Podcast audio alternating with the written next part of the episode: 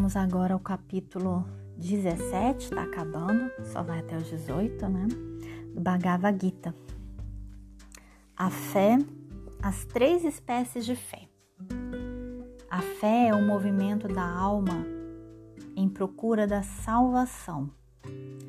E sua manifestação chama-se culto divino ou culto religioso. O homem pode procurar a salvação em três caminhos no exterior, fazendo ritos, procurando um salvador fora de si, que é uma separação, e pela e número 3, no interior, quando reconhece a presença desse salvador no centro do seu próprio ser.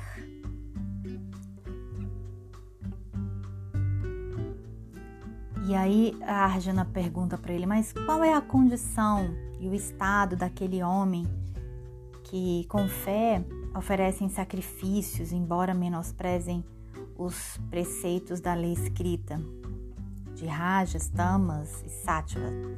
Então, Krishna responde para ele: Há três tipos de fé inata nos encarnados, que é a pura, que é a savática, que busca harmonia e que procura um Deus único. A passional, é, que é a rajástica, né, de rajas, que é um movimento e adora heróis. E a tenebrosa, que é a ta, é, tamásica, que é de tamas, né? Que é a, pessoa que está na inércia, a que está mais próxima aí de demônios, né?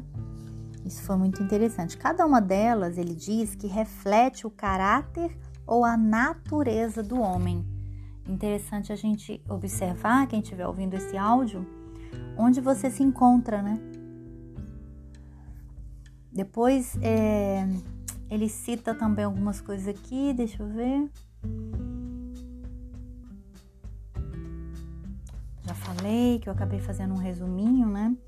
Ele fala também que existem três tipos de penitência, que é a corporal, lingual e a mental. A corporal seria uma pessoa mansa, tranquila, casta. A lingual é a pessoa que está mais em silêncio, fazendo uma prece silenciosa, né? Se for falar, vai falar com gentileza.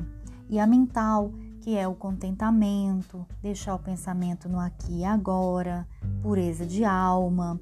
Todos esses três penitências, claro, tem a ver com Sattva, né? Que busca um Deus único, que é a harmonia e que é a mais, eleva, a mais elevada, né? Dessas qualidades, que tem um áudio aqui nos capítulos, três capítulos passados, onde eu explico cada uma delas, tá?